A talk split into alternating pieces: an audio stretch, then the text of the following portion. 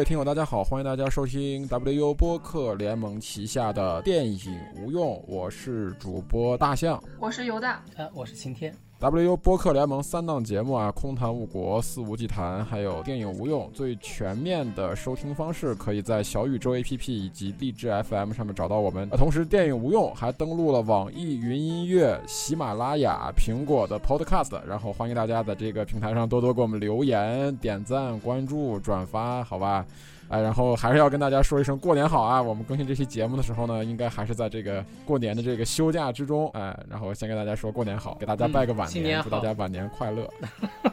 嗯，我们今天这期节目呢，这个这个题目一看啊，也是吉祥话，也是拜年的话，对，来祝大家吉祥如意。我们今天来录的这期就是这个。大鹏导演的这部作品《吉祥如意》，他自己自嘲的说啊，这个片子是春运档，不是春节档，因为他是在这个春节假期之前的那段时这段时间，然后登陆的院线。嗯，排片呢这个事儿也不太也不容乐观。呃，由大主播来吧，传统项目来介绍一下这个影片的背景信息，应该很很好介绍这个电影，我觉得。就是呃，编剧和导演都是大鹏，就是那个呃，就是我们之前把他标签化定义为喜剧人的大鹏啊。然后这个片子里边只有一个唯一的一个呃是演员以演员的身份加入到里面当中去的，就是饰演丽丽的那个呃女演员叫刘露。然后其他的呃所有在片中出现的演员都是呃真实姓名，然后也是大鹏的那个真实的亲。亲戚，然后这个影片先是在一九年的时候，在呃金马奖拿过一个，呃当时当时是拍了一个大概是四十分钟的短片吧，叫《吉祥》，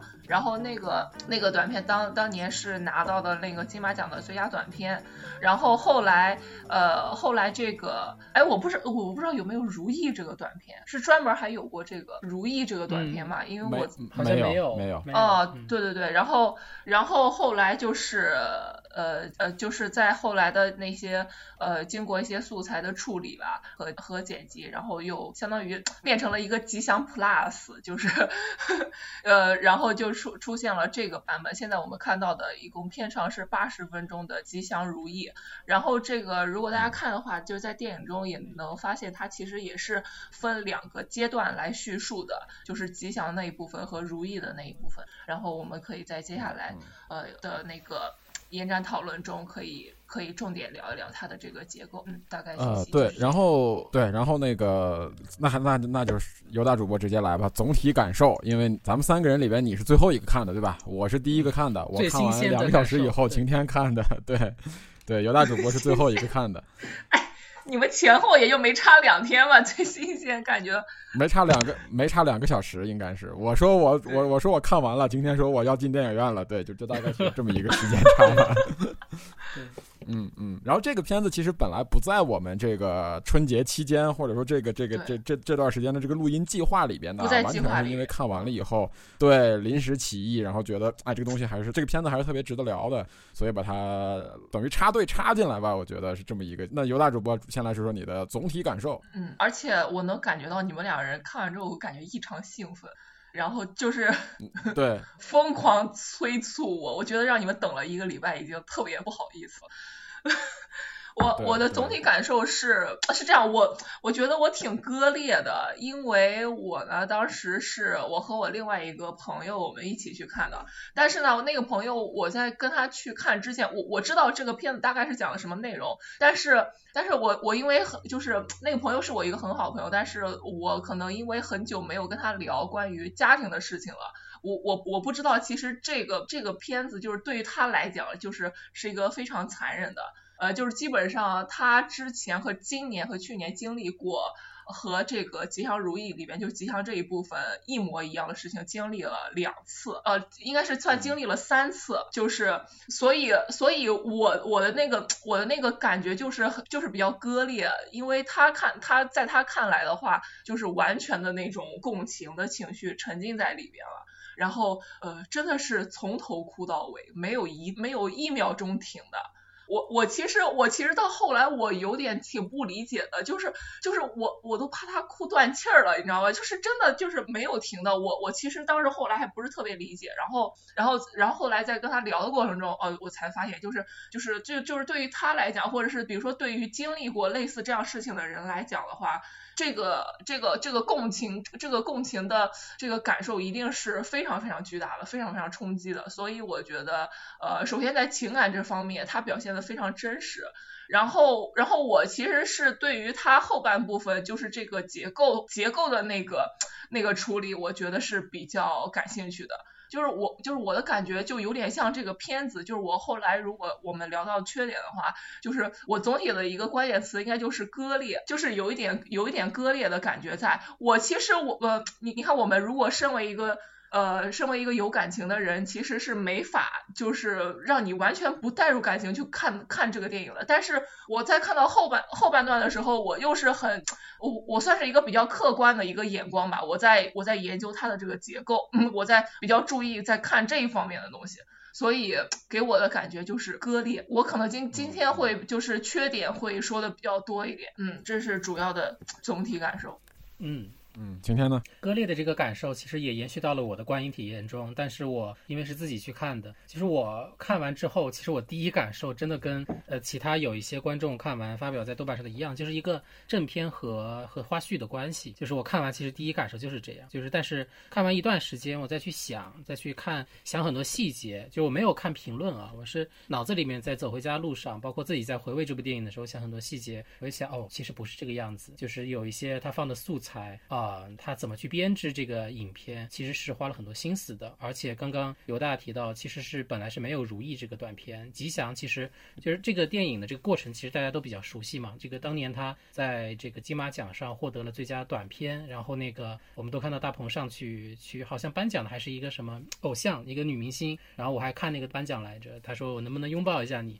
然后这个就知道这个吉祥拿了奖，然后当时有很多媒体去报道说，哦，原来这就是这个大鹏去拿了奖。然后到了后面好像也没有上映的这个消息，在一些比较小的渠道，比如说北影节，比如说某些电影节上面放映，然后口碑好评如潮。那么到了最近才才听说他做成一个长片，然后要上映。然后这个呢，好像也一直是大鹏导演他自己的一个计划，并没有说去公之于众，直到这个长片的上映。嗯，然后我从这个正片和花絮的这个感受到后面，我会发现这个电影的后劲儿越来越大，就是他要讲的东西，比如他想探索的这个影片结构，所以对我来说是一个从割裂到回味再到赞赏的这样的一个整体过程。嗯，就是其实不是那么一部很简单的电影，我原来会觉得非常简单，就是不管是大大鹏还是所有人非还是非电影专业出身的人，就你只要回到家乡，你都都能发现很多素材，但是其实不是这样的，就是从吉祥到现在的。吉祥如意，嗯，其实经经历了非常多这个剧组工作人员，包括导演的编排，这个是我对这个电影的第一感受。嗯，看看向总。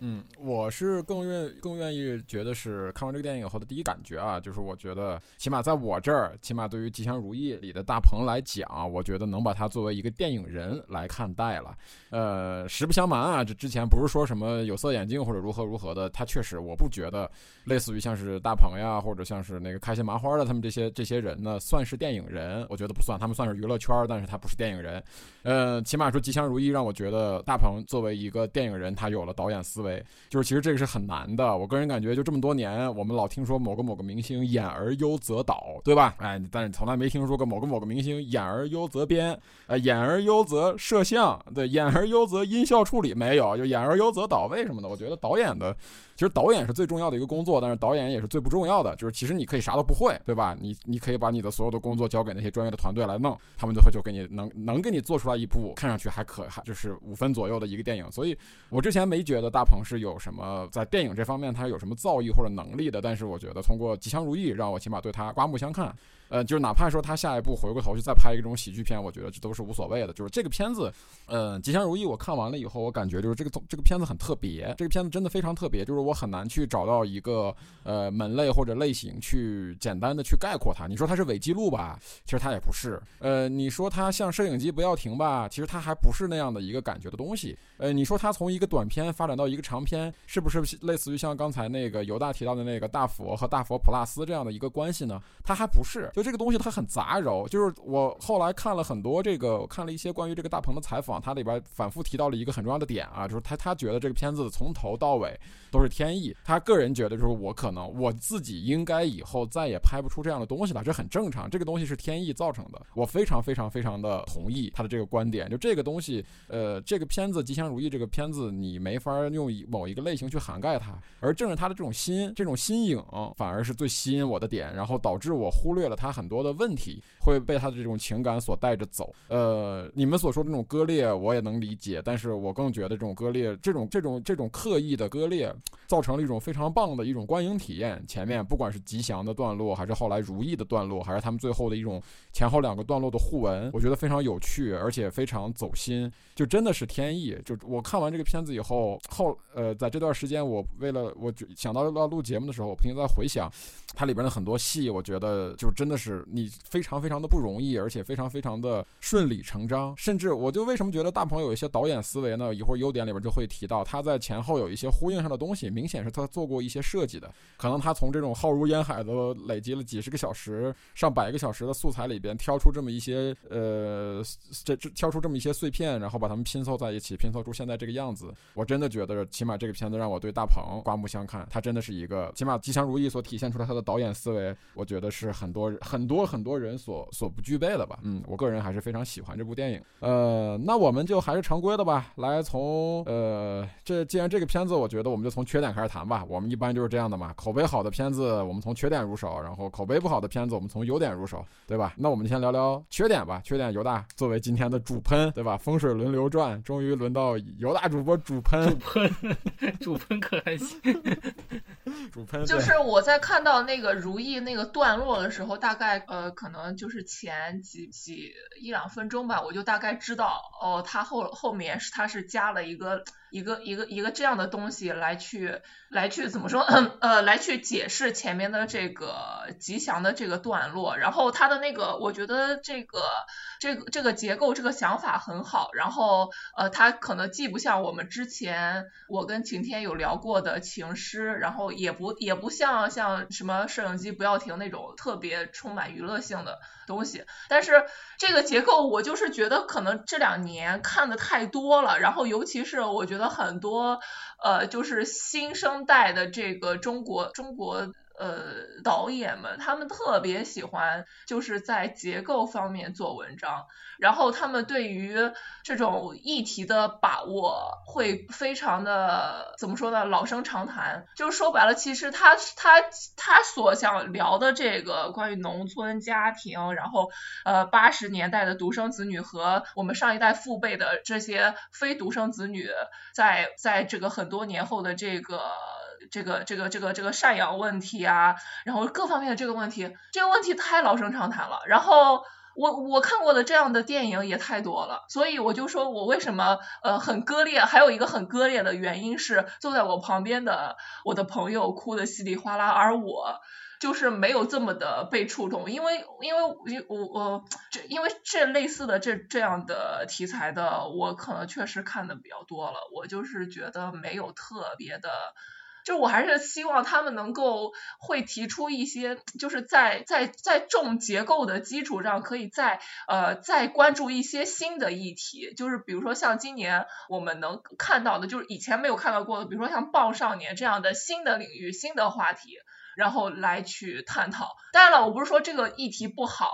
呃，我我是我只是只是觉得他们就有的时候会特会。会，我我我就觉得，如果是太注重结构的表达的话，会，因为这个东西是很好学的，但是，呃，但是像议题这种东西，你关注的话题是一定是一个一个导演一一定要有沉淀或者是有深度，他有思考，他对，呃，他对整个世界社会观念有思考，他才会能有东西。我是觉得这种东西是很难得的，是很难有的。而我们现在中国的这很多的年轻导演里边，非常非常缺少这种东西。就是就拿比如说我们之前我跟晴天就我比较喜欢的那个情诗，情诗他其实关注的那个那个话题也非常老生常谈，也很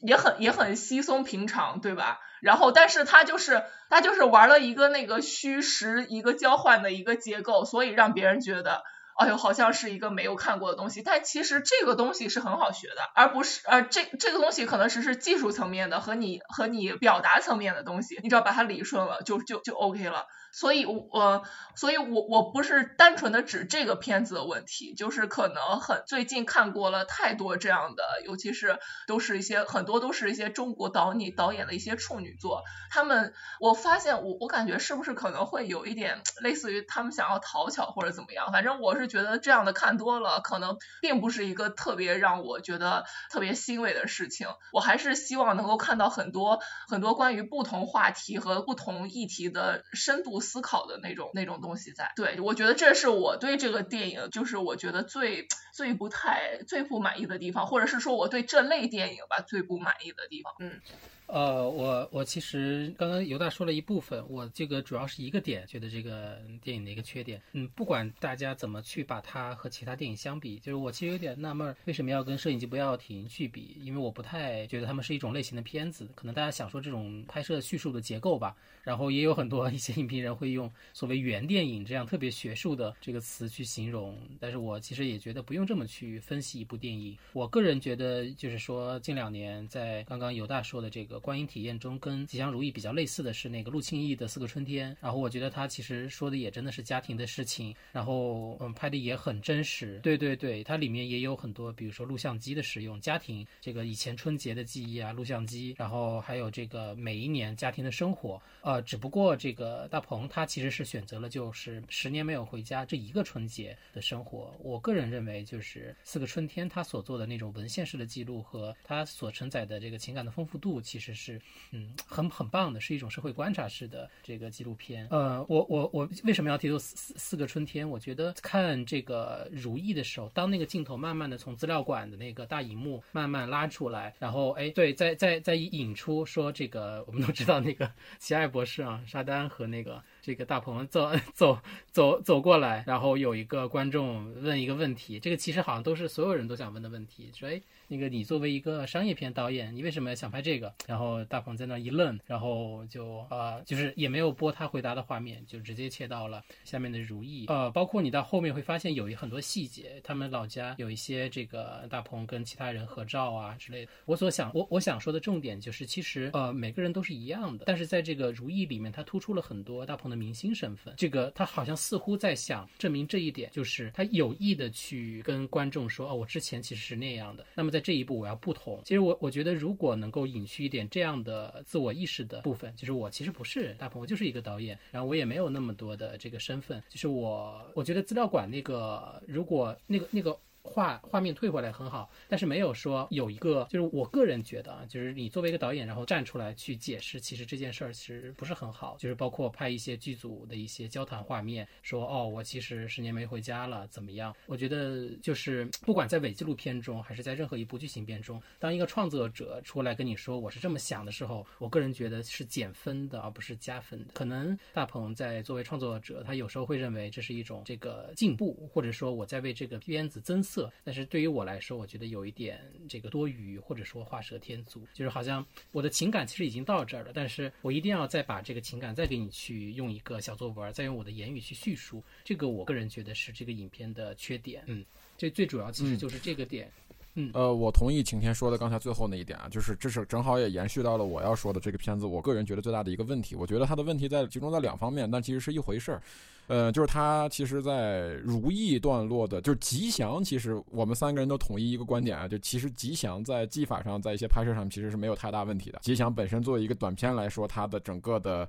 这个情感呀，包括结构呀，都是比较顺的，包括它的起承转合呀，都是很稳的，对吧？嗯，我作为一个观众来说，你没有任何的对于这个电影的幕后的一些了解，你走进电影院去看的话，你光看吉祥的话，我觉得是一个很棒的一个观影体验，对吧？所以说他金马上的他的成绩也很好，我觉得这是可以可以的可以理解的。他的问题主要集集中在如意上，就是说，呃，我个人当时在看的时候，我记了一些缺点，但是其实后来在了解到了很多的这个这个片子的一些背景信息的背景信息以后呢，我觉得这个缺点，呃，可能没我想的那么简单。呃，但是呢，那有一点啊，就刚才晴天说了这个，就是在如意段落，大鹏对于对对于这个自我身，对于自我大鹏这个人的强调，我觉得是存在一个小是确实是存在这个问题的，导致就是他，呃，在如意的段落时候有其实给了他拍了剪了很多他自己的一个反应镜头，就是他面对各种各样的事儿的时候，我到底他大鹏这个人在怎么反应？大鹏作为这个电影的创作者，作为这个剧组的老板老大，呃，作为这个家族里边最重要的一员，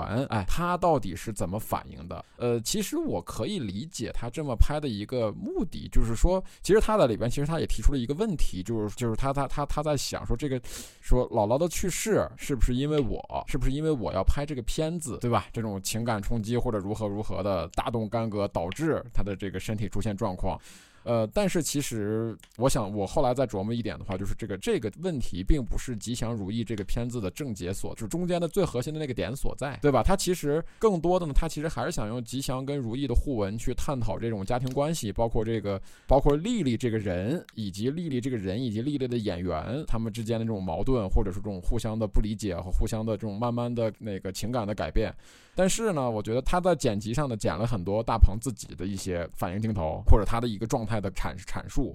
呃，你会把它感觉你像你你你会觉得它像是一个幕后记录，但是你却发现它，你如果说是幕后记录的话呢，它这个影片里边其他的剧组人的反应又没有，又太少了。就比如，其实你看，就像摄影，为什么很多人跟摄影机不要停做对比呢？其实摄影机不要停这个东西，我觉得很好理解，它是一个比较顺拐的想法嘛。摄影机不要停，就讲的是一个剧组的人在拍摄一一个片子的时候，然后遇到了很多的突发事件。他们去解决这些突发事件，最后有一个对吧？情感上的一个推动，呃，但是你看，明显不一样的是，我觉得就是《吉祥如意》如意这个段落里边，剧组里边人对于所有事件的反应几乎是为零的。哎，就是其实你一开始，我一开始以为我在刚看这个片子的时候呢，我觉得这是这是导演，就是这是这是一个写出来的故事，这是这是一个写出来的故事。我写了一个，我以为它是它是它是它这个东西的结构是，我先写了一个伪纪录片，然后我又写了一个。剧组去拍伪纪录片的这个过程，然后在第二段呢，我引出了这个所谓的这个女主角真实的女主角回到家，然后面对这一切，可能会有一个第二幕或者是一个第三幕的一个高潮，对吧？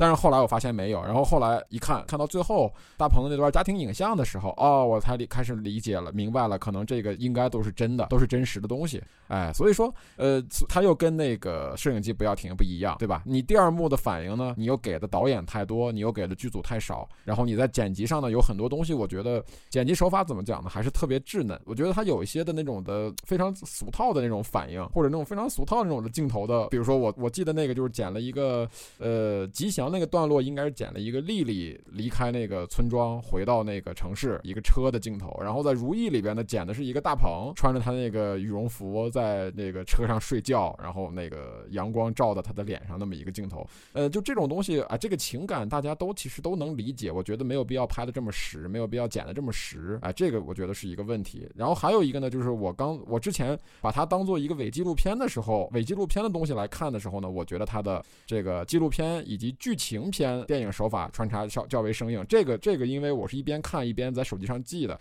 哎，但是后来我发现啊，原来不是这个片子从头到尾它不是一个所谓说伪记录，或者说是一个我的一个剧情，哎，所以我觉得这个其实不存在，哎，这个缺点我觉得其实是不存在的。呃，最大的问题还是在于晴天说的那个点吧，就是说他到底大鹏怎么处理自己在这个片子里边的这个关系，是一个很重要的一个问题。嗯，我觉得可能你把这个东西交给一个更成熟或者说是更资深的、更专业的剪辑师，让他去剪的话，可能会出来一个完全不同于现在的这么一个质感。但是为什么我还是比较愿意认可《吉祥如意》呢？我更觉得《吉祥如意》这个片子从本质上来说，它就是大鹏对于自己家庭以及自己一段思索的一个记录。他没有去给他一个东西赋予更多、更更更深的或者更广的意义，对吧？哎，他只不过是记录了自己，或者是自记录了自己家人里边的一段遗憾而已。所以他选择是自己来把这个片子的剪辑工作完全完成，他自己自己自己自己用了一年的时间把这个东西剪完。我觉觉得。也是可以理解的，这个缺点我觉得我是可以可以可以可以可以帮他自圆其说的吧。嗯，对对对，就是说他其实是一个比较特别的私影像，但是你我觉得还是说还想提到那个四个春天，就是你细致的一想，当四个春天里面就是那个陆清逸他好像那个姑妈哈，他的那一段那个影像出来的时候，其实所有人真的都是会被瞬间打动的，就是他姑妈以前那么乐观，然后包括他姑妈的葬礼，其实没有任何那个段落中哈没有太多创作者这个在。旁边解释，也没有任何的这个镜头，其实就是素材，然后再看他现在这个病危的样子。所以我还是坚持那个观点，就是说到缺点的时候，就是作为旁观者，呃，作为这个影片的主创，其实解释的部分和自我阐释的部分似乎有点多。这个这个是我还是想去提到的。其他的我们待会儿可以再再谈。嗯嗯，其实我大鹏之前在一个采访里边，我看他在一个采访里边提到了，他说这个东西我在剪嘛，说为什么我没有找一个专业的摄影师去剪。就是因为他个人感觉，就其实说说说白了，就是家丑不可外扬。他觉得我还是有点那种家丑不可外扬的感觉在，就这个东西太对于我来说太私人了，有很多是他崩溃的，呃，他个人非常痛苦的，以及剧组非常挣扎的一些一些素材，他在反复的看，他最后还是决定把这东西删掉，然后决定把这个东西要自己来完成。他就觉得，呃，他有他提提提其其中他提到了一点嘛，就这个片子拍完了以后，嗯，他个人是非常不希望身边的朋友去看的，啊，包括。家人，他的那些家人、亲戚啊、朋友啊什么的。仿佛大家都有一种默契，就是在拍完了以后再也没有再提起过这个事儿。他也没有问说是，呃，他的他他他就就他所知，他的那个大舅呀，除了二舅以外，其实全家人都是看了这片，都是看了这个东西的。包括他的妈妈，他的妈妈，他是他就在剪一版，然后给他妈妈看一版，然后再剪一版给他妈妈看一版。他妈妈提出一些问题，他的他他一直在去不停的去改，然后大家都看完了，然后没有人给大鹏任何的反馈，就这个东西就是放在那儿了，然后大家好像都过去了。哎，所以就这个东西的整个创作，我觉得你不。其实有时候我们也不能拿一个所谓说电影的这个这个，因为它太太太私人了，它有很多私影像的东西，它有很多小作坊式的做法。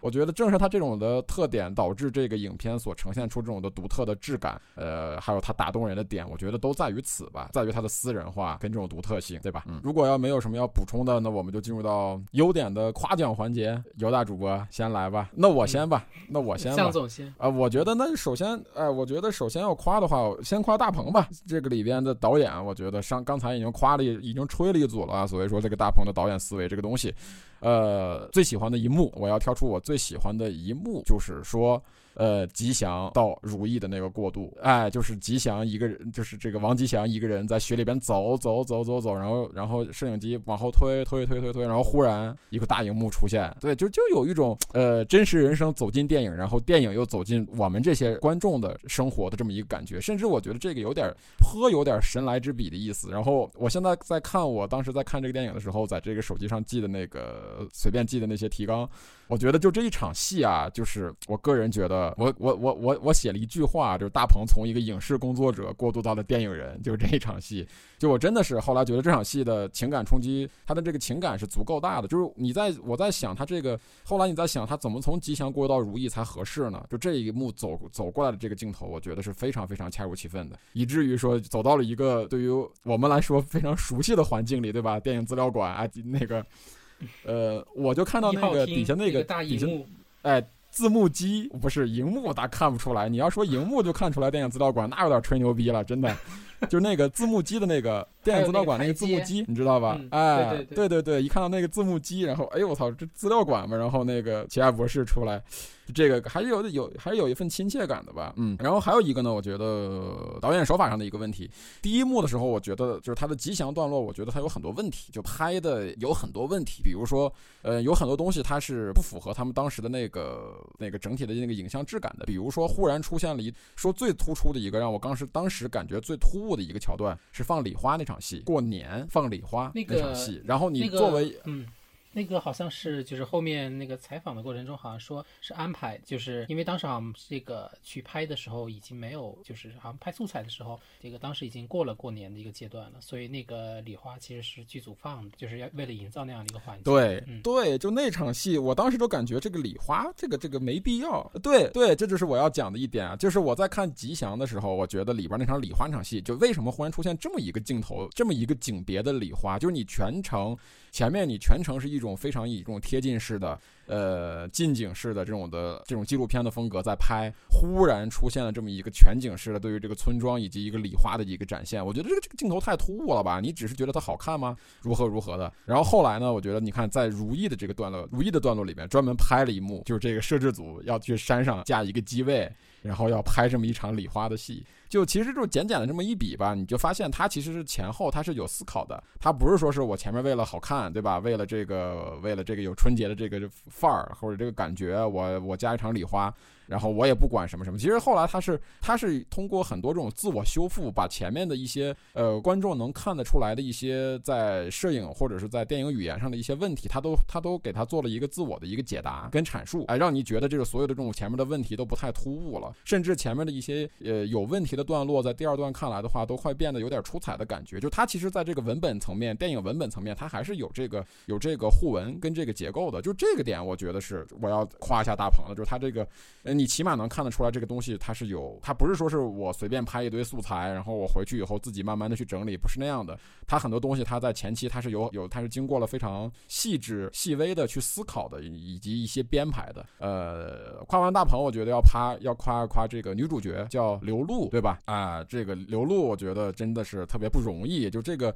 呃，这个戏我觉得你找不到第二个人说是跟他有什么比的，因为呃里边的所有的很多的桥段几乎都是一次性的，就是没有卡的，或者说我们再来一条，或者说我们再来一遍的可能性。哎，里边很大量的东西都只有一次，你你这个情感到不到位？呃，你的表达、你的表现怎么样？包括其他的这些。嗯，像大舅呀、二舅呀这些人，包括像大鹏的母亲啊这些人，他们会怎么说、怎么做？你的他没有什么台本，没有什么剧本，没有台词，你只能是去临场去发挥。我觉得刘露在这个片子里边的表现，真的是让我看完了以后，真的是印象非常非常非常的深刻吧。嗯，我就先我就先夸这么多吧，随后的一些等到你们说的时候，我再做补充，好吧？一个是导演，一个是这个里边唯一的这个演员刘露，嗯，我个人觉得非常欣赏。今天呢，嗯。呃，我想说的这个一个第一个优点其实是这样的，就是我觉得这部电影中，呃。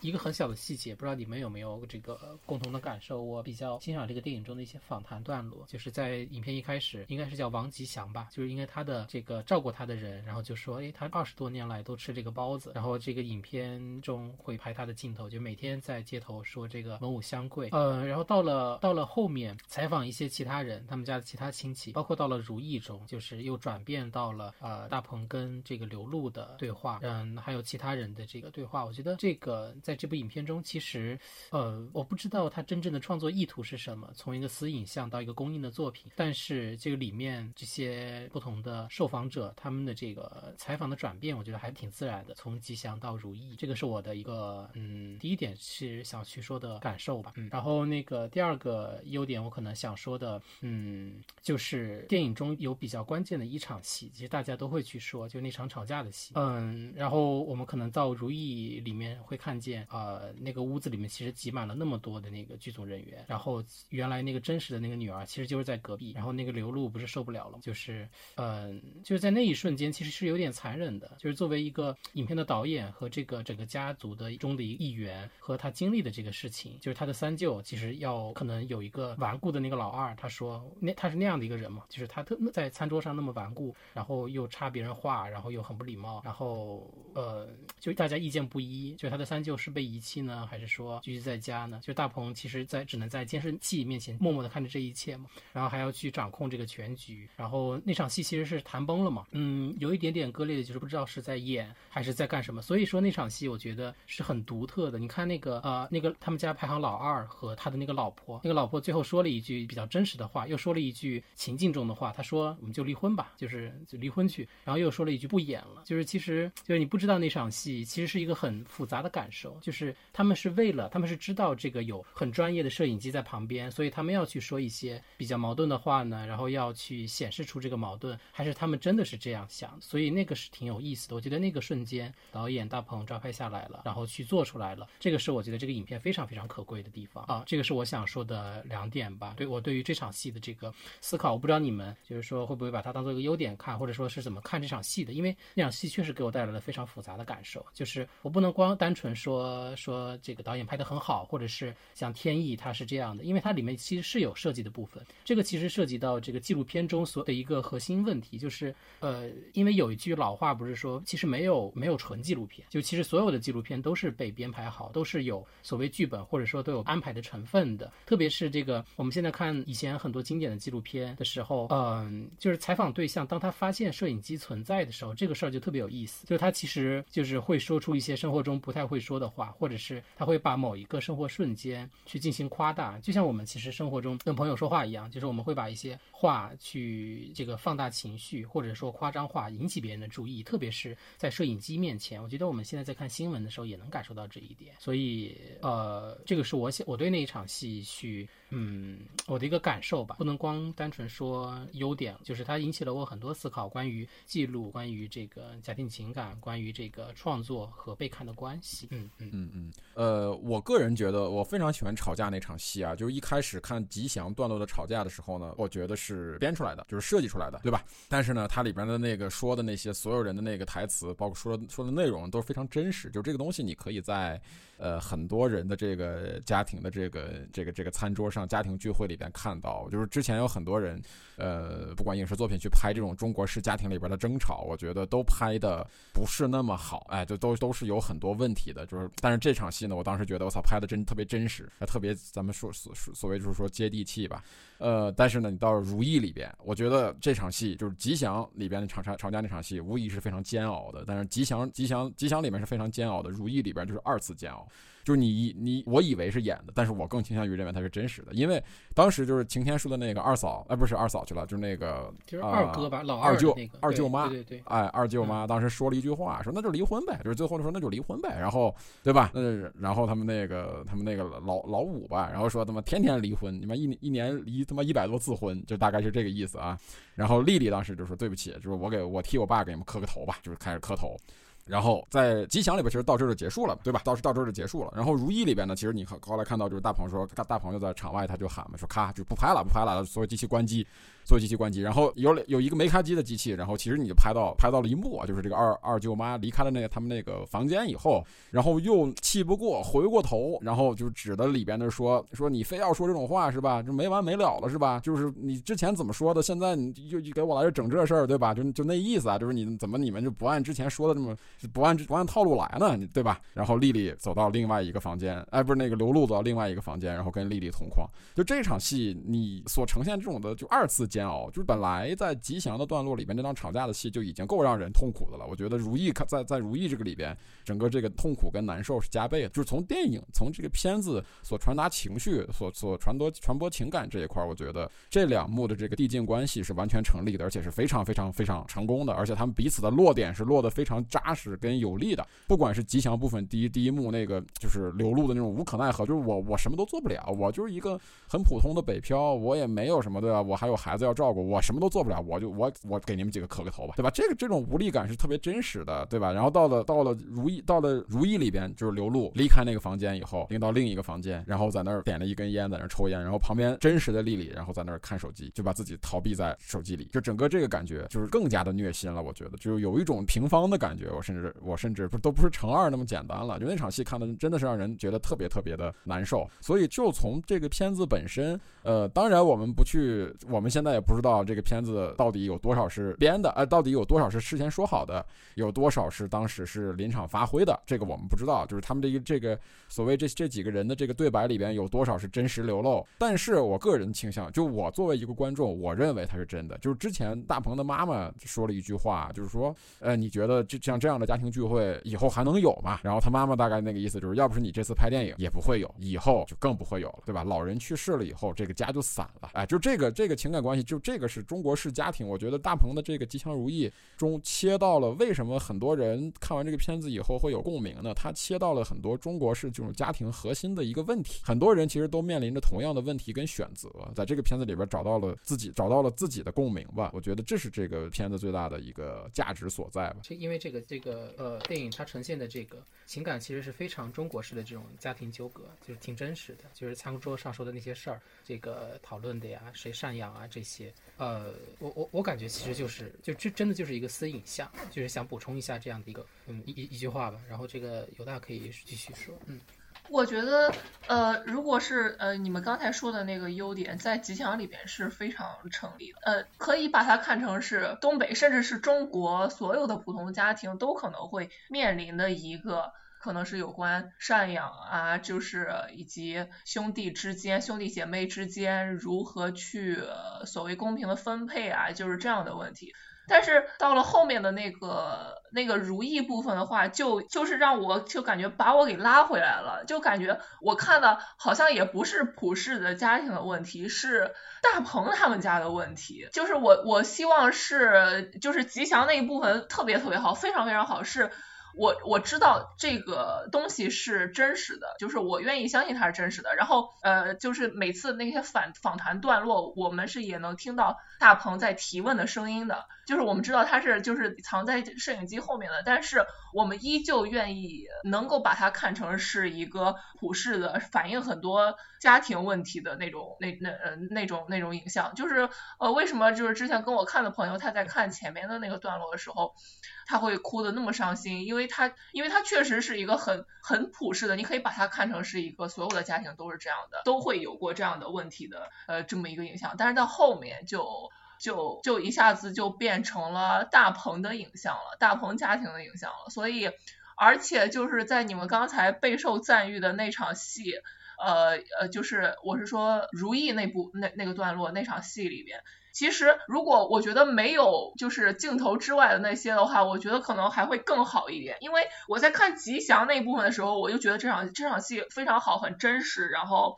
然后各种无力感啊、冲突啊、矛盾，它都是体现的非就是面面俱到了。但是当我知道呃这个演员呃刘露他是演的，他是演的时候，就相当于是。所有的人都是这个家庭的核心，都围围绕在这个饭桌上，然后只有一个人，而这个人他还是这个矛盾的核心吧，他算是一个矛盾的一个次核心，就是来怎么来解决这个三九的赡赡养问题，就是就是刘露这个演员，只有他不是这个家庭里边的人，就是那个如意那部分特别给我强调这一点，就是我们现在有一个外人在和我们谈论这个家庭里边最核心的矛盾爆发点。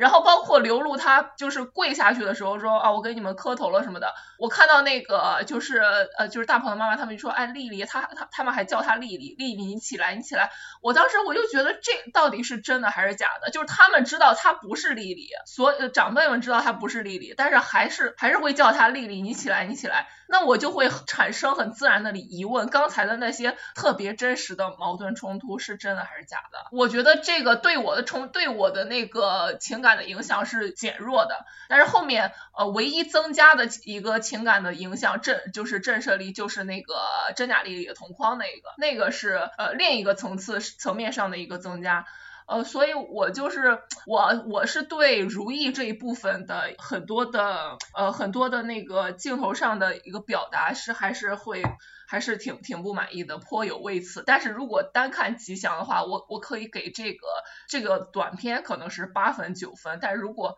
把他们两个人加在一起的话，可能就是就是七分。我觉得我觉得如意这一部分对我的情感削弱太大了。吉祥这一部分非常好，非常好。就是嗯，我反嗯嗯啊，我我个人反而还不是这么看，不是这么感觉的。我个人还是感觉，因为其实我没有再去想很多，就是他这个是不是真实的，就哪些是编排。好的，呃，哪些是想要给我们呈现的，哪些是真实发生的，就是我没去想太多这个东西，呃，但是我感觉啊，就是其实吉祥跟如意，其实大鹏在讲的，他他希望的是有一个情感上的递进关系，就是他吉祥可能是更，呃，纯粹的去想去探讨一个，或者说呈现一个以他的这个家为代表的一个中国式的这种一个我我说这种家庭的核心问题。对吧？然后他到了如意这个段落呢，我觉得他想探讨的东西，或者他想展示的东西呢，就更复杂了一点，就是很多这个。丽丽以及这个刘露的这个同框以及对话，就是其实它更多的是，其实这个对，我觉得如意就只有这一部分是好的，对，就是到其他的部分就是其实它它如意其他部分加出来的部分，不是让我刻意去想到底是真的假的，是它呈现的那些镜头就让你觉得很割裂，让你无法不去想其他的人到底说的这些话是真实的还是假的。因为因为如果单看吉祥的话，你就算把它当成剧情片来看，你也会觉得这很真实。嗯，也是成立的，对。对，就是如意，我觉得真假丽丽那一部分是是是是非常好的，它是增更增加了一个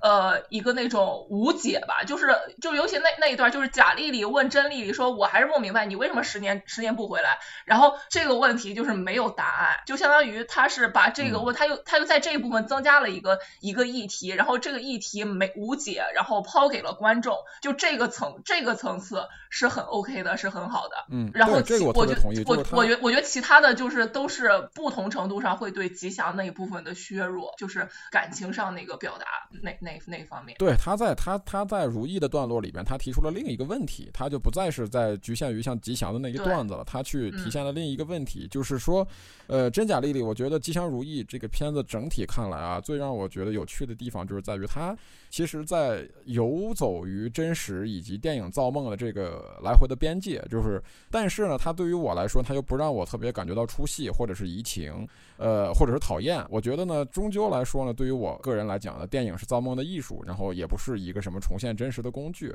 我觉得就是吉祥如意，我更更愿意相信的就是在吉祥里边那些真实的家庭啊，就是在流露的这个身上产生了对于这个丽丽的移情，呃，并且呢，最后迎来了在吉祥这个段落最后的这个餐桌的这场爆发的这场戏。呃，如意里边呢，我们想看到的是一个，我们想看到的，我们发现的是一个丽丽想要明白自己的情感的落点，就像是。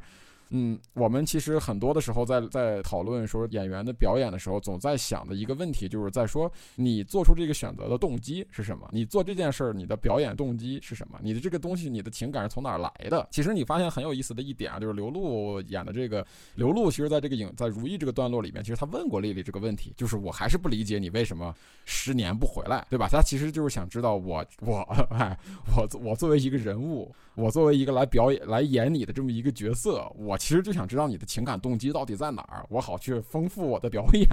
对，但是最后你发现那个丽丽并没有给他出给出一个答案。后来你发现，其实丽丽一直在逃避，她这两年一直在逃避，她逃避她的父亲，逃避她的家乡，她十年没回来，对吧？哪怕到了最后那场戏的时候，她也是在逃避。就是第二次出现争吵那场戏的时候，她最后到那场戏到那个那一幕，呃，其实那个丽丽她还是在手机，把自己逃避在躲避到那个手机的世界里边，她其实还是在呈现着一个逃避的状态。呃，所以说这个东西我觉得特别有趣的一点啊，就是这个两个女主的这个两，我们我把它称为两个女主角啊，就是这两个女主角，不管是真实的对话那一次真实的对话，还是他们在戏里戏外的这个对话，都让我感觉到了有一种就是我们经常说的一种自己跟自己对话的情况，自己跟自己对话的可能，就像是平行宇宙里边的两个我，然后互然后互然后遇到，然后在那儿讨论，在那儿在那儿通过无声的方式，然后去再去做一些沟通跟跟跟理解，就最后你没有给出任何答案，我觉得大鹏。这个片子，吉祥在最起码后后半段的如意部分，他没有尝试去给出一个所谓的准确的答案，就是我到底要怎样，我到底表现怎样。最后大鹏自己也不知道，最后这个结局就结束在一个，我个人是非常认可这个结局的，就是我也不知道，我也不想知道。最后他就认，就像睡着了一样，对吧？在车上睡觉了，睡着了，然后然后故乡跟窗外的一切就留在了那里，就他就走了。呃，就是这个，就这一点，我觉得它是有很多有趣的和值得玩味的地方。甚至你像在《如意》里边，我觉得还有一点有比比较有趣，就是其实大鹏跟丽丽这两个人的一个互文跟对位，就是他大鹏其实这个片子里边他说了一句话，我觉得是比较点《如意》的这个部分的题的，就是说其实我们这些人啊。呃，每个人都有两种身份，对吧？他他他影片里边主要说的是自己。你看我在北京，呃，我不管之前是互联网还是现在做影视影视工作，但是回了家以后呢，我还是这么一个人，就我还是哎，我是两个人，我还需要跟着他们，跟着这些人一起在葬礼的现场。我不管我是导演还是我是谁，我都要跟着一起往前爬，一边喊着名字，一边一起往前爬，对吧？还有一点呢，就是说像像像像丽丽其实也是，呃，就是说她有一场有一幕，我觉得也蛮有意思的，就是大鹏跟丽丽两个人，就是他奶他姥姥去世了以后，他们嗯长辈们在办办办葬礼啊或者干嘛的，然后呃大鹏跟丽丽两个人在外面站着，就两个人那种无所就不知道自己该干点啥那种手足无措，然后就只有他们两个站在那个路上，然后他们两个也没说话，就在那儿站着，有那么一个镜头。对，其实就他们两个其实也是一种人，就是也是一类人，就是在城市生活的时间久了以后，自己自认为已经割裂了农村的那个身份以及关系，但是呢，忽然有一场有一有一种事儿被拉回到农村，从什么 Michael 呀，对啊，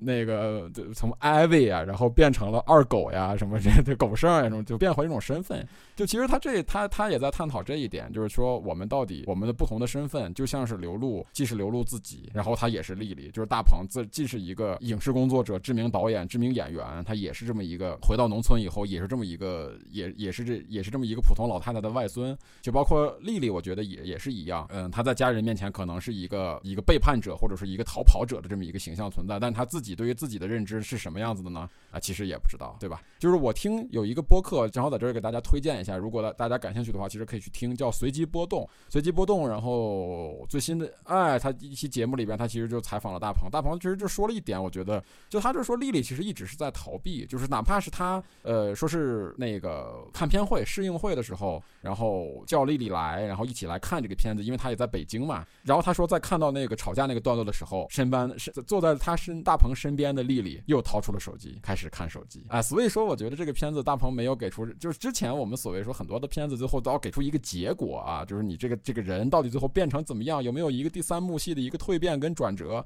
就没有。大鹏的这个这个片子里边，他自己也没找到答案。他也没给出我们答案，对我们只能自己去寻找，嗯，自己愿意去接受的那个答案。哎，我觉得这是如意的一个重点吧，就是吉祥跟如意的这个过渡，我觉得它是有点，对于我来说，它有，它是，它是有那么一种那种一加一大于二的那种感觉的吧，嗯，所以我还是比较喜欢这部电影的，嗯。我刚才突然想到，就是他在那个如意里边，就是说，就是在我看来，如意的最大的一个亮点就是真假丽丽他们之间的这个。这个关系，然后，但是大里面当时大鹏有说，呃，其实我为什么找刘露来，是因为我不知道你今年能回来，就相当于真丽丽这个段落，他其实是没有考虑进去的，是他姐，他姐真的回来了之后才有了这个东西。而这个东西在我看来是如意的最大的亮点。对他姐是说，听说你们要拍，他表妹是听说你们要拍一个电影，然后我知道一个人来演我，对你丫演我，然后我回来看看。就是说我我的意思就是说，其实这个就是在我看来最大的亮点，也不是导演安排的，也不是他的初衷，就是也不是他可能他会预见到的东西。所以就是再次让我对，就是如果只看吉祥话，我对导演那个大鹏的那个导演能力，我觉得还是认可的。但是，但是一由于如意这一部分，我觉得是最大的亮点，而这个亮点还不是他安排的，还不是他想象得到的。所以就再次让我对他产生了一个很纠结的怀疑。你你知道这种感觉吗？就是。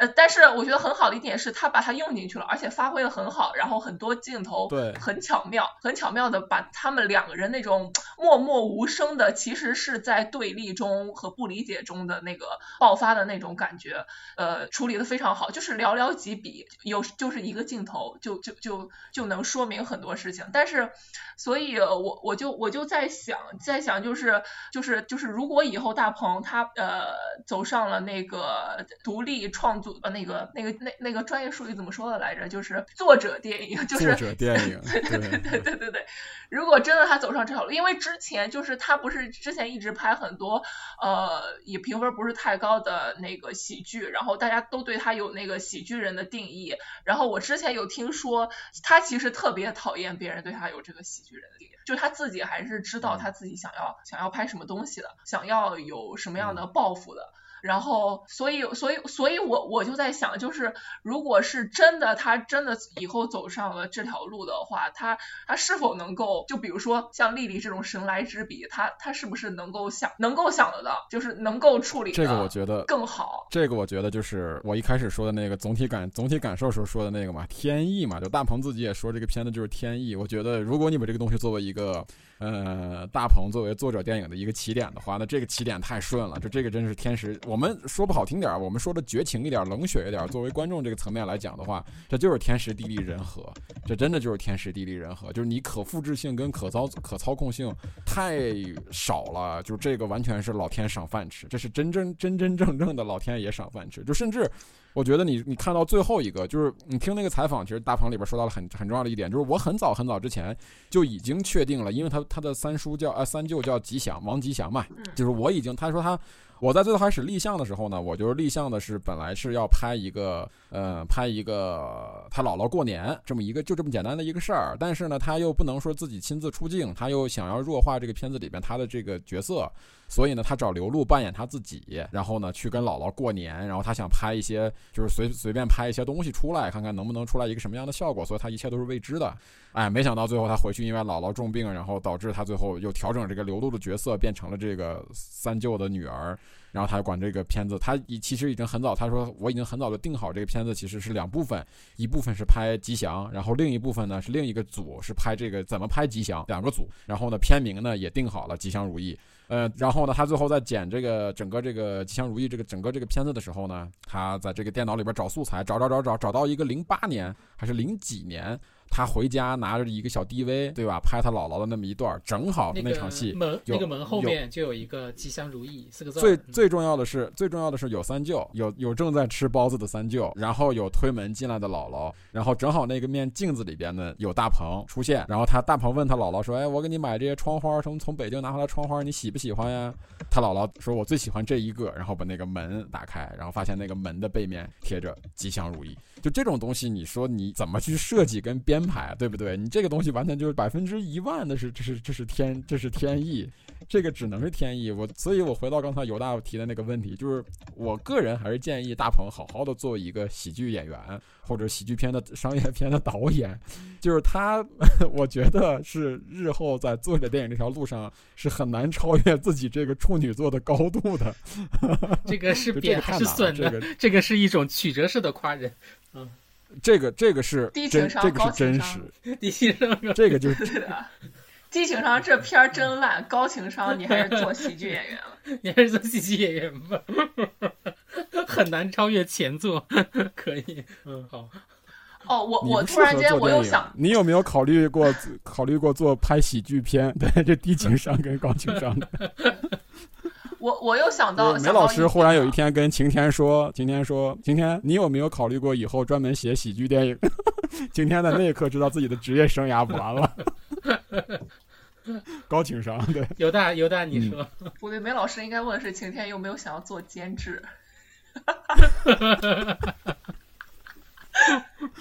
呃，下一个话题。完了，我不能再说下去，再说下去今天毕不了，毕不了业了。呃，毕不了业，我要毕业。呃，接着刚才的那个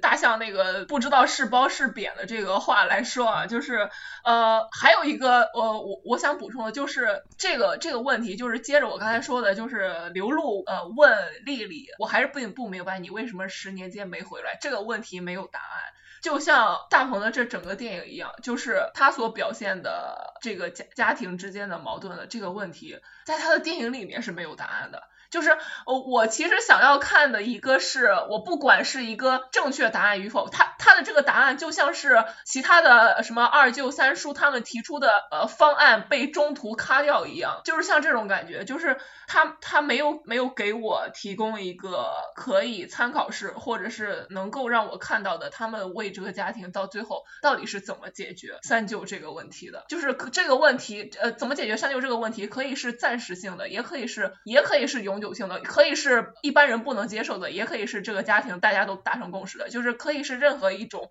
一种方案一种方式，但是他但是他没有没有给我展现出这一部分。然后也没有让我让我就是他，比如说他第二部分提出的，我我在北京是一个人，我回到家乡之后我又是一个人，就是这种我呃就是发生在我们就是八零年九零年出生的独生子女身上，现在很多人都面临这样的问题，就是马上过年了，大家又是又是这个样子，又是面临这样的问题，就是对于自身的认知和自身的反省，他也没有一个答案，他也没有说试图去去想要去探索或者是。反就是内省自己，到底怎样在这种两两层的这种割裂当中，不同的身份当中去怎样切换，然后去怎样的认知自己，去去怎样的定位自己在这个家庭的家庭当中的关系，去怎样看重新看待这个回不去的这个东北农村老家的这个关系，就是就是这些他都没有没有给我们那个，他只是展示了一个宏图，展示了一个奇景，展示了一个奇观，就就结束了，就是我。我比较想要看到的就是，就是比如说像看一部好电影，可能像是跟你一个呃睿智的朋友对话一样，你总能从他身上学到点什么。我觉得这是电影带给我的另外一个呃，可以说是学习的途径吧，也可以说是一个呃自我提升的一个过程。但是呃，让我最失望的就是我没有从中找到一些。探索的可能性和答案，因为你讲的这些问题，我现在也有，就是我们很多这样的独生子女身上都有这样的问题，但是你没有，就是连像你这么一个成功的导演，一个所谓的社会上成功人士吧，对吧？就是呃，就是连连你也没有说能够给我们一个呃可以参考的一个一个路径的话，我觉得这是让我更难受的，更更悲观的。我我也是觉得这是让我嗯觉得这个电影最没有价值的一个地方。呃，我觉得一个问题就在于，其实它的你犹大刚才说的这个问题存不存在，当然是客观存在的，但是它的存在跟我刚才说的优点其实是来源于同一个问题，呃，同一个原因，就是说它的天意，就是这个东西它其实是导演的设计在这个里边要占的比例是其实是非常少的，它其实只是在记录，它没法通过影像。更多的去探讨，以及更多的去给出答案，因为他没没法去做更多的编排，导致它只是作为一个记录，然后把它作为一个呃重新的剪辑编织，把它放出来而已。所以说，其实你看这个片子，其实后来我看了好多关于什么大鹏的采访呀，包括刚才我说的那个随机波动那期节目里边呀，呃，其实他把很多的探讨留在了场外，而不是留在电影里边，因为他电影没有没有留出足够的空间让他去完成做这些工作。我觉得这这当然是这个片子的一个问题，就是理当你应该是好的一些其他的作者电影，不光光是要像刘大说的，不光光我是要提出问题，而是要尝试给出于他这个。他这个阶层，或者他这个阶级，或者说他这个社会群体所能给出的一个答案，不管这个答案是不是正确的，其实电影不是说要给出一个正确的答案，而是要展示出这个某一个社会层、某一个社会结构的问题，以及这个社会结构对于这个问题所能做出的改变和努力，对吧？这是一个我觉得就很多作者电影来说，这是一个更加为完整的一个创作的一个方向。但是呢，得益于他这个片子刚才我们说的天意，包括它的不可控，所以呢，他也没法去做出更多的那个解答。这一部分的动作来，哎，所以说后来看了好多这个这个这个这个采访里边，就是最后这个三舅怎么办了呢？就是他们呃，对他们说是制片准备集资给他，就是一直送到养老院养老，但是家人不制片人不同意，对他其实有这个问题，就是你发发发现他其实为什么是无解的呢？就是因为其实是有解的，但是这个解有有很多的解法，我们认为是解法，但是对于。呃，更老一辈的人来说，他觉得这不是一个方式。就这个东西，很多的是关于这种认知呀，包括对于家庭的认知，包括对于家庭成员，包括对于现在这种社会养老体系，以及这种更更深层次的一个思索。对，但是其实这个片子没有提供出来这些的思索的可能性。哎，这其实是一个你对我我理解你说的。呃，我觉得这个电影的问题啊，它其实就还是因为，就是我第一个刚开始说的一个最最最重要的一个我。特别失望的一个点就是，由于它太重结构，重结构，然后把这个议题给弱化了。就由于它是一个，它本来只是想想想想想记录素材，所以它没办法去去有更深的编排。就是如果这个编排的话，可能就真的要去找演员来演了，或者是。对，是的，对，或者是有一些要要有一些额额外的设计在里边了，但是但是事实就是有可能是他们家庭这个事实，他其实这个事儿就就就就就到这儿就就结束了，就是到底对于三舅大家是是怎是怎么处理的，可能这个问题会会在每个家庭中间都很纠结，就是它不是一个能够有明确的答案，就是大家都是觉得走一步看一步，就还是就还是大家就是太重结构，然后对这个议题。深层深层次的思考就是没有了。如果这个片子想要做的就是接近神作的话。就是他可能他需还需要再再往下一再往下一步，那一步就是更加的接近于一个到底是是是一个编排出来的演还是真实的，是还是这个东西是大家是是大家所希望看到的，但是其实它是不存在的。对，就是我刚看完的时候啊，我当时刚看完的时候，对这个片子的幕后一无所知的时候，我个人给他写了一个缺点，我写的第一条缺点是他少第三幕，就是其实其实咱俩说的是一回事儿，对，就是因为我当时我我当时以为他是演出来的嘛，我当时以为他是。写好的本子就像摄影机不要停那样的，我是把这个东西我是演出来的。我觉得如果你要是编排好的，你是写的编好的剧本，然后找人表演的话，那你无疑你是少第三幕的，你完全没有第三幕，你的第三幕你应该有，但你第三幕就生生的没有，就这个是一个巨大的问题。然后为什么我把这点删了呢？就因为我看了他的一些幕后啊，我知道我操原来是真的啊，那我知道，那你没有第三幕也是正常的，哎，但是这个犹大说的这个当然是一个问题，就是说很多人把它跟这个摄影机不要停去比，你看摄影机不要停，它作为它其实跟这个片子结构上很像，它也是先有结构，对吧？我第一部分拍的是一个所谓的一个僵尸片，然后第二部分如何如何，但你看摄影机不要停，如果你把它作为一个编排好的电影来说，你摄影机不要停完全比它要完整跟通顺了很多，为什么？因为它有一个第三幕。它最后人们的情感最后有一个落点，不管是这个父女关系，还是对这个电影的爱如何如何，它都有一个升华跟落点。而这个大鹏的这个呢，因为它是真实的，所以它只有第二幕，它没有法有第三幕的升华，没人陪他升华，你可以这么去理解。对对对对对，所以就这个是我就是我我觉得拧巴的地方，再加上我想到最近的很多看到了新的导演的他们这种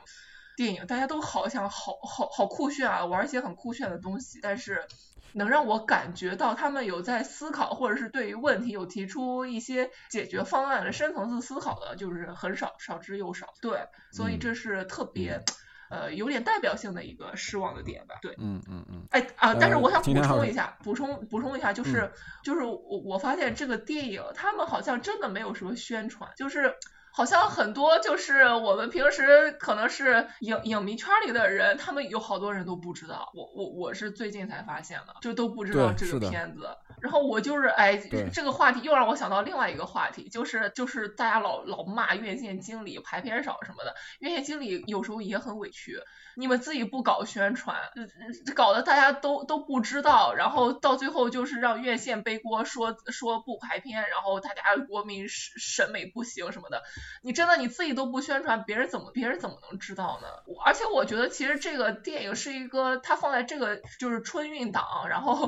其实是一个特别好的，可以可以去扩大宣传的一个一个电影，而且而且还蛮适合很不同，就是不就是家庭里面各个角色的人去看，对。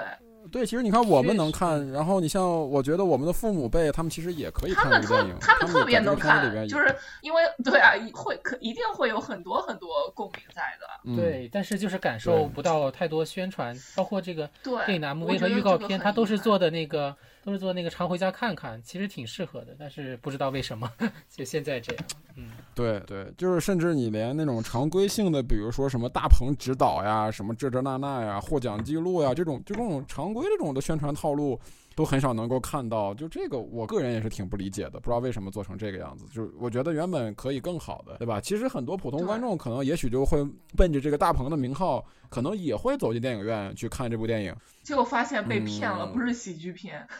但是我觉得这个片子起码它不会像毕赣的那个那个《地球最后的夜晚》那样让人对，就是它的可看性还是非常高的，很很对它的里里边里边的感情，我们说的是非常中国跟非常就很很是的，我觉得是对，不存在任何理解门槛。我觉得有可能，这个还是挺可惜的。对，我觉得就是可能真的大家都把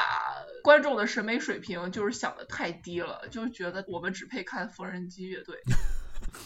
只配看煎饼侠跟屌屌丝男士，对吧？对对对，就是有各种什么各路明星啊、流量加持的，我们只配看这样的电影。就是呃，不过嗯，不过最后我觉得这个片子如果登了登上爱奇艺啊什么的，还是推荐大家去看一下，真的是还挺好听，还是真的是一部情感冲击非常强的一部电影。嗯，数次落泪，真的看得我数次落泪，在空无一人的影厅中听着自己的哭泣声。而且今年大家好多都是云过年什么的，就是看了之后，我觉得一定会感触更深的。就尤其对于独生子女，然后今年又没法回家跟父母过年的那帮人来讲的话，对，看看完的话可能会想给父母打个电话。对对对对，我觉得这个就是就挺好的，能够有，哎，算了，哎，就很无力，就很无力。这个片子没什么人知道，然后又片方又觉得观众就是跟他妈的那种就是。哎，然后就是没法说，我就是我们像我们和大鹏一样无力，感觉，哎，行吧，我们这个这期这个吉祥如意又聊了将近一个半小时，还是希望大家在这个片子登录爱奇艺啊或者是什么腾讯视频之类的时候，就是希望看一下，对吧？院线还有，赶紧去看。没有了，没有了，没有了，没有了。现在你只配去看《唐人街探案》了，对对。哦，对我们上映的时候，我估计应该是没了，就是贺岁档。我是李焕英。就。哎，对，还有我是李焕英那样的，对，哎，好不好说啊？没没看过，没看过，不好不好去批评人家。对，这些就是可以点题，就是那种什么，哎，就是挂着名字，然后给你弄出一个 百分之五十还是多少的一个团队的电影。刚刚向总不是说吗？中国有很多这种。但是啊，据说啊，我是李焕英不错。据说为什么呢？因为我是因为我是李，据说我是李焕英，也是贾玲通过自己就是改，她真的是。他妈妈的事儿，然后写成的这个。就是他一个小对，那个不就是一个什么穿越的，类似于那种吗？就是也是亲情，然后再加点穿越梗，好像是。对，然后有点喜剧，但最后肯定是落落落是落在亲情这个，对，落在这个亲情上是感走感动那个路，走感动那个路线的吧，对吧？那今年其实贺岁档我觉得也没什么可看的吧，就是你传统那几个，今年甚至连周 甚至连周星驰都没有，对，连成龙都没有，我觉得。有刘德华，刘德华，刘德华还是那个拆拆弹二吧？没有，人潮汹涌，人潮汹涌已经哦对，已经日本也拍过，韩国也拍过，现在你这为什么呢？对吧？对，嗯，如果大家对这个片子就是感对对这个故事感兴趣的话，大家可以去看一下那个香川照之演的那个那个叫什么盗钥匙的方法还是什么的那个那个，就其那卡其实还蛮好看的。对他这个不就改编自那个电影嘛？哎，行吧。然后那个我们这期节目关于这个吉祥如意，哎，就聊到这儿。然后想要跟我们讨论的两种方式，第一种是关注我们的微博 WU 播客联盟，第二种是添加我的个人微信大象的全拼五六二零幺四七四八，然后也可以添加我们的 QQ 群啊二九二零零二零四。现在 QQ 群里边全都是广告啊，还有各种卖一种什么非法信息啊什么的这种人。那你为什么还要让别人加？还要让别人加？是不是你发的？你其实是想拉广告商进来是吧？大家可以去开开眼，大家可以去开开眼。对，然后那个我后来发现了这个问题以后，把那个以以前那 QQ 群是随便可以随便加嘛，现在增加了一个认证嘛，就是认证是说我我们的电影节目叫什么？哎，从我改完这个这个问答以后呢，没有人再加了，特别痛苦，没有人加。现在开始有点怀念那些广告。嗯，行吧，那这期节目就到这儿，多谢大家的支持，哎，再次给祝大家过年好，好吧？嗯，新年好，新年好，牛年好，新年快乐，嗯，拜拜。好，那我们就到这儿，拜拜。常回家看看，回家看看，哪怕帮妈妈刷刷筷子、洗洗碗。老人不图儿女为家做多大贡献呀，一辈子不容易，就图个团团圆圆。常回家看看，回家看看，哪怕给爸爸捶捶后背、揉揉肩。老人不图儿女为家做多大贡献呀，一辈子总操心，就奔个平平安安。